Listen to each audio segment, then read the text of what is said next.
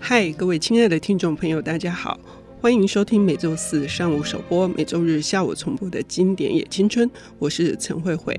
这一集呢是经典也青春非常值得庆贺的一集，因为呢我们要迈入第七个年头了，这是值得。值得欢欣鼓舞的第三百集，呃，因此我们请到了一位贵客哈，这位贵客呢，如果没有他，大概就没有。今年也青春，他起起心动念要推广阅读、推广文学、推广经典，而 IC 之音电台呢也大力的赞成。哈，因此呢，这个节目就这样子一路走来，要感谢这么多的领读人，而今天这位领读人就是读墨 Remo 电子书的执行长庞文珍女士。文珍你好，慧慧姐好，各位爱惜知音的朋友大家好。哎，这因为是第三百集哦，所以我们要推出一个大部头的巨著，一百多万字，你很有压力吗？很有压力。这本书真的是以前好像从来没读完过，嗯，但是今年一月的时候，因为在 FB 上看到严泽雅女士推了这本书，她说喜欢文学的人，喜欢《红楼梦》的人，怎么能不把《战争与和平》看完呢？嗯，然后心里一禀，哇！这件事情就是我哎，那我应该把它读完，所以我今年就发了愿，要把这四大本书一定要读完，不能永远只在停在第一部，所以就读完了。你已经很棒了，你知道吗？我们做很多经典的调查，就是说你会买，但是不会看哈，嗯、就放在架子上第一名，通常就是。战争与和平，然后不然就是《红楼梦》。对，你花了四十六个小时，对，我花了四十六个小时读的电子书，对，嗯，对，那个 Readmoo 的阅读器哦，会真的是让人，我们现在很多同事都在挑战那个三百六十五天，嗯，每天都要读三十分钟，对。那你这四十六个小时是一种什么样的心情呢？对。因为我们家还有读马拉松嘛，所以有马拉松的时间，我当然是跟着我们家读马拉松的书在读。那如果不是的时候，我就拿起《战争与和平》就开始读。那就在这个状况之下，终于从一月十二十几号开始吧，然后读到呃十月的时候把它读完了。那后来就听到慧慧姐说：“嗯，我们来录音吧。”那我就想说，那就来谈谈。《战争与和平》，所以长达十个月，对，这是一种跋涉哈。嗯嗯嗯。那我自己在读的时候，当然年轻的时候也读过，不过我猜应该是三节本哈，嗯，大概是两大巨册。那现在木马出了这四大本啊，很意外的，很意外的销路还不错。嗯哦，可见就是还是有人想要读完整的的综艺版。对，文珍想要跟我们分享的这这么。五百五十九个人物，哈，然后写了六年，到底我们应该要怎么？你从哪一个角度来读它？还是你自己最有感受的那些部分跟我们分享？我在读它的时候，当然，他既然燕泽雅女士说她跟《红楼梦》很像，那当然一开始你就知道她一定有。有家庭嘛，所以她大概是三大家庭。嗯、那这三大家庭都是哇，名字很长哈。那读这些书，其实最重要的是，你不要管那些名字，什么司机啊，什么什么这些夫啊，对，那你就记他的公爵，对，你就记他的那个第一个名字。嗯、所以我就记尼古拉，呃，那尼古拉、安德烈、安德烈、玛利亚。娜塔莎，对，就是这样。嗯、那我今天很想讲的就是安德烈，因为光从安德烈这个、嗯、这个角色，我觉得他应该是第二男主角吧。嗯、虽然他在第一章就出现，嗯、但是呃，就也应该可以爆雷哈，他就最后过世了嘛。嗯、对，所以他还蛮早就过，不是蛮早，在后面过世，他是会。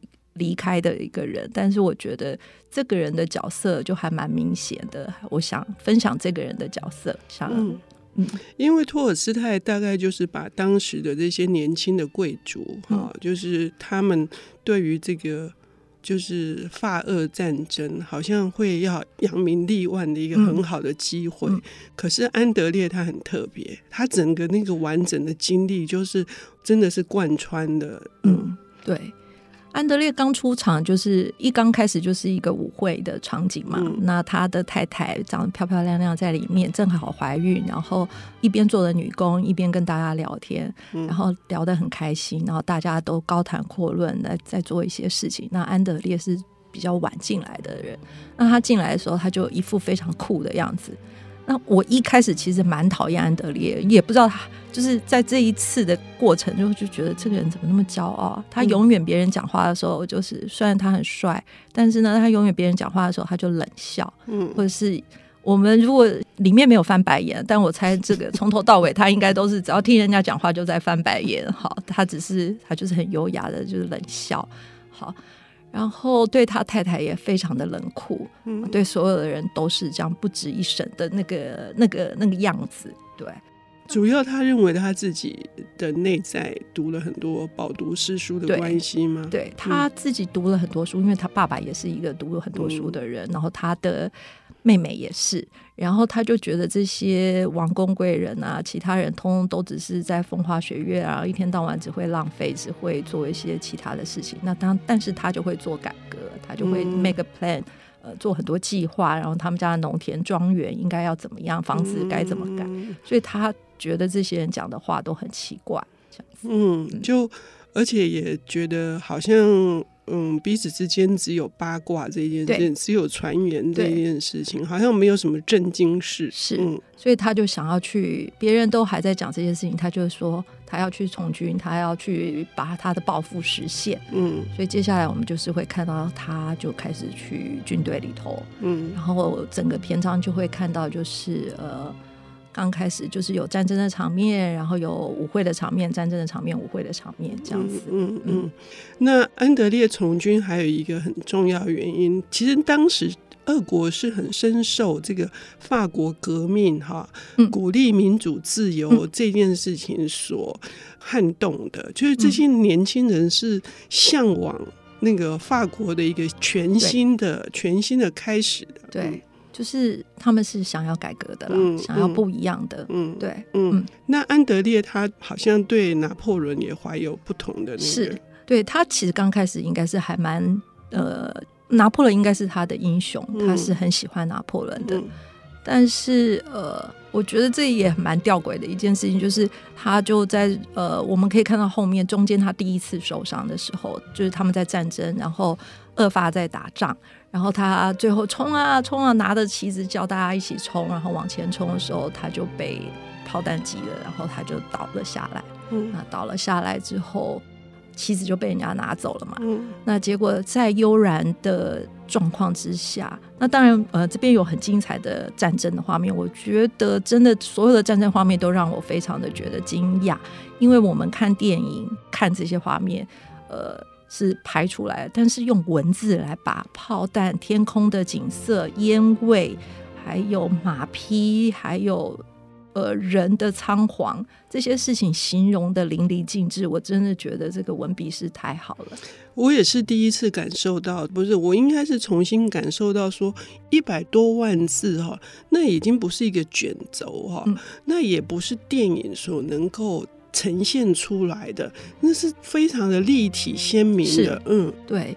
他有时候在描写要战争之前，嗯，那个晨雾、露珠，嗯、然后树的影，嗯、然后慢慢的太阳升起，雾消散，然后哦，炮弹就要打过来。那炮弹打过来的时候，一炸下来，然后又有烟雾，我觉得他都能形容的非常的。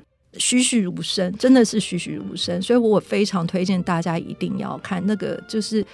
战争与和平这个战争场面，每一个篇章我都觉得太厉害了。还有就是我们印象中的战争，好像就是说，呃，靠着指挥官一个人的意志下命，然后所有人都会往同样的目的去冲哈。嗯、其实没有，全部乱成一团。对，这个也也很妙。我觉得这这个也是让我觉得非常惊讶，就是他。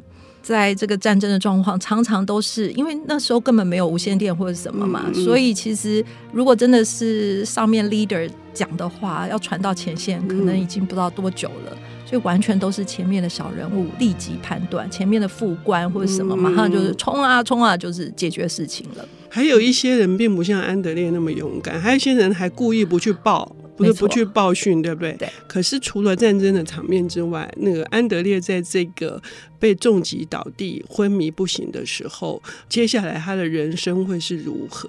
然后他又会有更多的这些多舛的命运在等着他吗？我们要休息一下，等一下回来。嗯。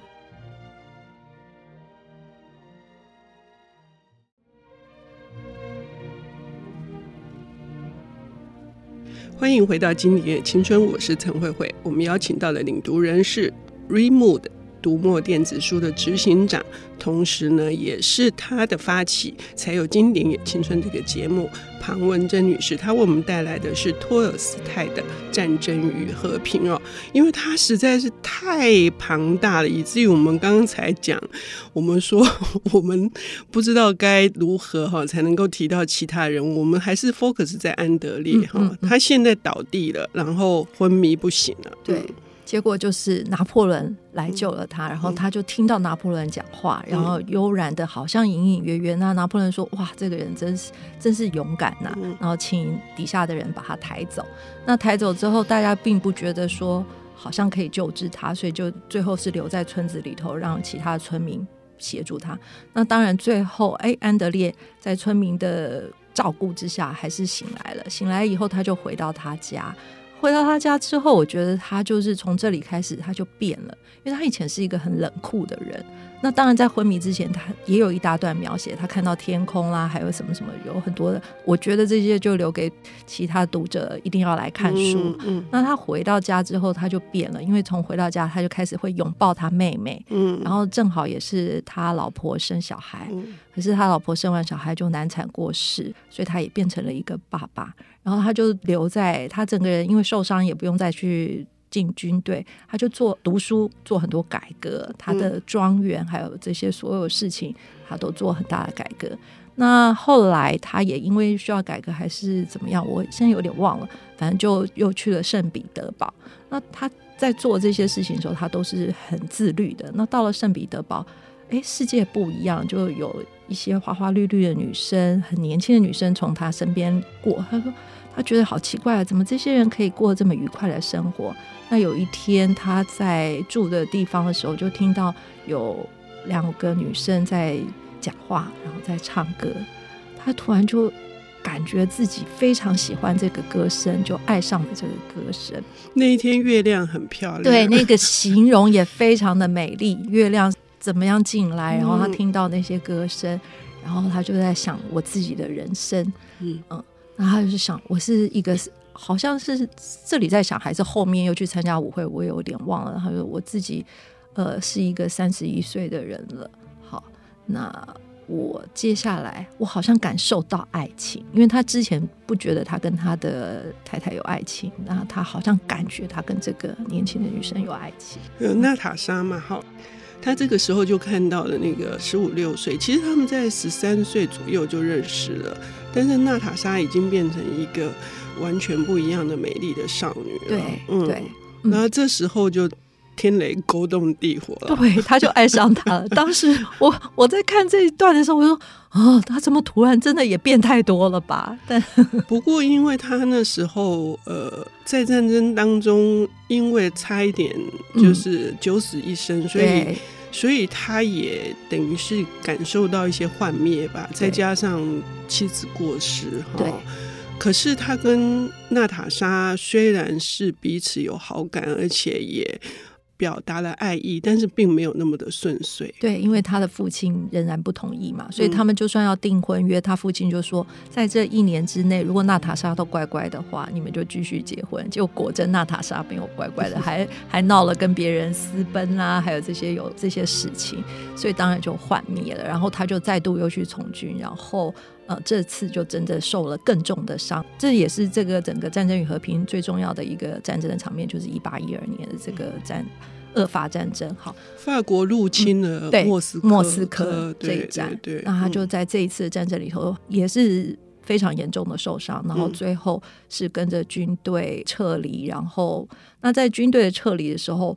其实又碰到了娜塔莎。那因为娜塔莎他们家军队撤离，很多人就是平民军队一起撤离的时候，娜塔莎家里有一些马车，他愿意把这个马车出来给军人用，给平民用，让他们受伤的人可以在马车上。结果没想到就在这里碰到了安德烈。那时候安德烈已经跟他就是毁约，然后誓死不再见面的那种状态。他那时候决定绝不原谅他。对、嗯、对，因为他。深深的感受到被背叛的痛苦。对、嗯、对，但是就在他有点弥留的时候，后来娜塔莎也知道他就在那里的时候，就偷偷的去看他，然后也开始照顾他。嗯，那他就在不舒服，就是整个人都是。快要不行的状态的时候，他也有幻想。他说：“啊，只要能够再看到他一眼，我愿意原谅他。”嗯，那就然后就听到有声音，有开门的声音，有什么？然后哎，旁边就坐了一个这样子美丽的一个女人，然后手伸出去说：“真的是你吗？”嗯，说真的是他啊，他他就原谅他。那最后当然在这些过程里头非常的感人。那最后他还是过世了。嗯，嗯，安德烈对。呃，娜塔莎经历了这么多的爱情，每段爱情都觉得都是真的，然后都是非常的锥心刺骨的哈。可是他最后呢，我们因为没有时间哈，最后娜塔莎他又怎么了？然后其实他的对照组皮埃尔对。也是因为时间的关系，真的没有办法谈到那么多。皮埃尔应该是第一男主角，因为他也是从第一章，然后他是从第一章出现到最后一章，嗯、然后最后当然他是安德烈过世之后，他就跟娜塔莎比较能够，因为他一直知道安德烈跟娜塔莎，他不能说他喜欢他。那最后安德烈离开之后，他就正式的表达他对他的爱，然后他们结尾。但我觉得最有趣的是，你可以看到一个从十三十四岁漂漂亮的少女，然后最后最最后的结尾就是他已经变成一个大妈了。但我想分享的是《战争与和平》，我也就是从就战争场面，我一直都有感觉到，那和平到底是什么？嗯，老实说，我是在听到歌声，就是娜塔莎的歌声，然后安德烈有对他产生这个爱情，我突然就觉得说，战争与和平，和平是什么？这根本就是爱情。只有在和平的时候，成平的时候，呃，我们这些小人物才能谈情说爱。才有这些爱可以往下走。嗯，那战争与和平就是战争与爱情。那战争又是什么？战争就是死亡。嗯，最后安德烈就是死亡。所以战争与和平就是死亡与爱情。嗯，这是我自己等于是一生以来第一次从头到尾把这本书读完得到的感觉。哦，那也许哈，像这样子经典的杰作，我们通常都是每个阶段读的那个感受不一样哈。不过就呃那个整个主旨来说，似乎这些男这些在战乱当中的男男女女，他们都在追寻，好像在追寻一个安身立命，或者追寻一个高远的理想，或者是要追寻什么是幸福。嗯对。因为我也可以看到，呃，我们第一男主角哈，嗯、他从头到尾都是在冥想、冥思，嗯、然后又参加共济会，嗯、然后最后，当然他后来也上了战场，然后他就跟着大家上战场，然后在后面，其实我不知道慧慧姐有没有记得那段，那那些场面还蛮激动的，就是前面的小兵在打仗，然后他一个胖胖的人在前面，然后人家说你走开，你走开，你不要在这边挨着，我们要怎么样怎么样，但是他就。利用这些场景，他就在回想。那到了第四卷的时候，我们可以看到第四部后面都是他在。就是在议论，啊，在议论这些事情，在想这些事情，就是这个国家应该要变成一个怎么样的国家，嗯嗯、人民应该要过怎么样的生活。嗯，对，这个皮埃尔也非常有趣哈，因为他本身就是四私生子，然后也一直都找不到真正的爱情，以至于他就花天酒地。可是他一直在想说，他应该要过怎么样的生活，然后。他想要过那些很高远理想的生活，可是他本身的行为又这样放荡不羁，所以他自己刚刚文珍说的那些冥想里面，还包括他觉得应该要先净化自己，才能够去改善这个世界的，可是他根本做不到。对，他最后被净化的时候，我觉得就是他在莫斯科大火的时候，他被误认为他就是放火的人，嗯、然后他被法国人抓起来，然后就跟一些平民百姓关在一起，嗯、然后有一个老者就天天在他旁边讲别的故事给他听嘛，嗯、也是讲故事给他听，嗯、然后让他他就可以看到更多小人物的事情，嗯，然后就不是从书本里头得来的知识，嗯、而是从这些小人物上面得到的知识，嗯，对。从这两个男主角他们这种跌宕起伏的整个人生的过程，我们都知道，它隐含了非常多的讯息，哈、嗯，在告诉我们什么是生，什么是死，什么是。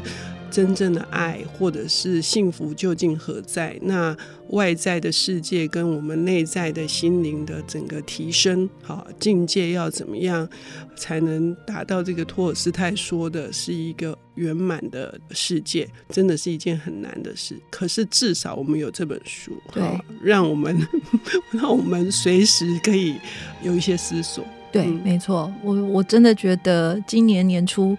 立志把这本真的再从头看一遍，是一个很棒的一个志向，而且我完成了，让我非常的开心。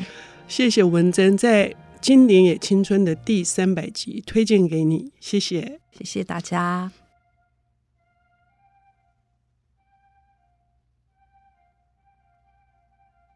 本节目由 IC 之音与瑞木读墨电子书联合制播，《经典也青春》。与您分享跨越时空的智慧想念。